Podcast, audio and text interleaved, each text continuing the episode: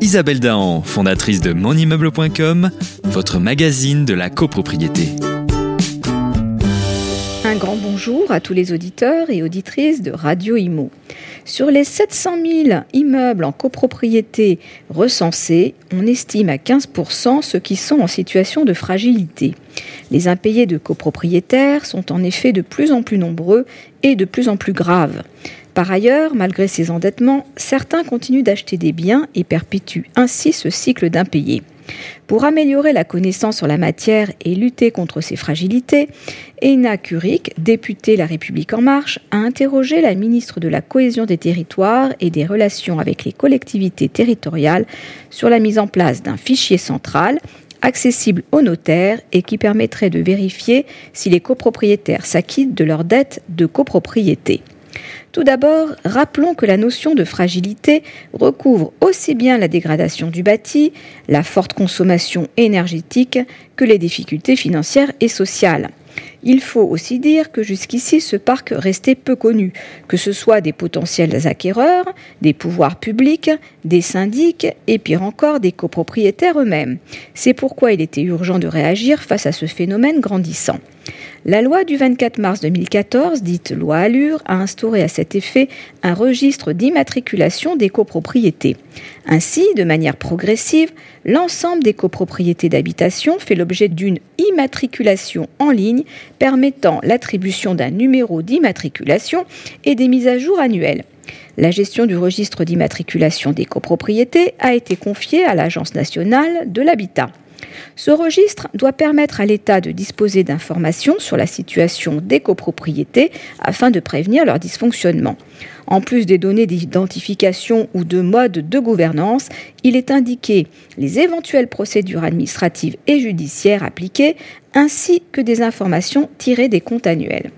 Une partie seulement de ces informations peuvent être consultées par le grand public sous la forme d'un annuaire des copropriétés, listant la date de création ou le nombre de lots par exemple, à partir des déclarations des syndics ou des notaires.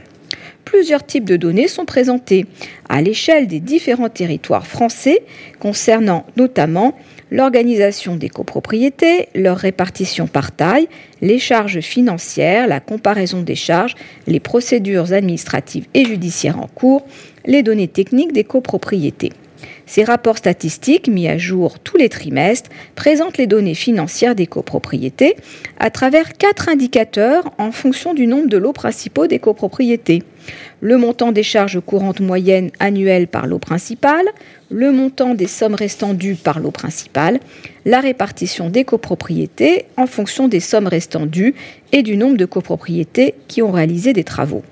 Ces données peuvent être détaillées et être présentées en fonction de la taille de la copropriété, mais également en fonction du niveau des charges, comme la présence d'employés, le type de chauffage ou la présence d'un ascenseur. Toujours dans un objectif de prévention des difficultés des copropriétés, notons que la loi Allure a également renforcé l'information de l'acquéreur d'un lot en copropriété, et ce, à toutes les étapes du processus d'acquisition. En annexe de la promesse de vente ou à défaut de l'acte de vente, doivent figurer des documents portant sur l'organisation de la copropriété. Fiches synthétiques, règlement de copropriété, état descriptif de division, procès-verbaux des âgés des trois dernières années et bien entendu des documents relatifs à la situation financière de la copropriété et du vendeur. D'ailleurs, le délai de rétractation ou de réflexion court à compter de la communication de ces annexes.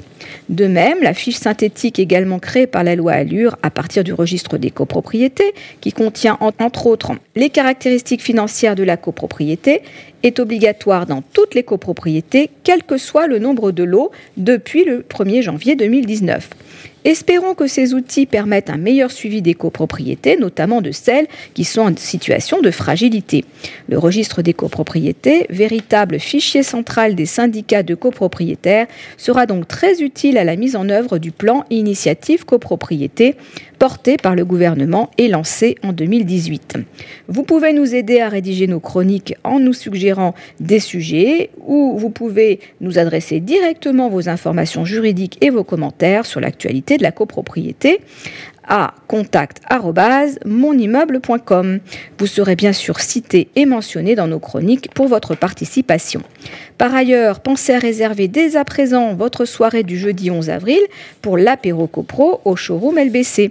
Vous trouverez le lien de réservation sous la chronique. Je vous souhaite une excellente semaine. On se retrouve lundi prochain. D'ici là, portez-vous bien et continuez de nous suivre sur monimmeuble.com. Isabelle Dahan, fondatrice de monimmeuble.com, votre magazine de la copropriété.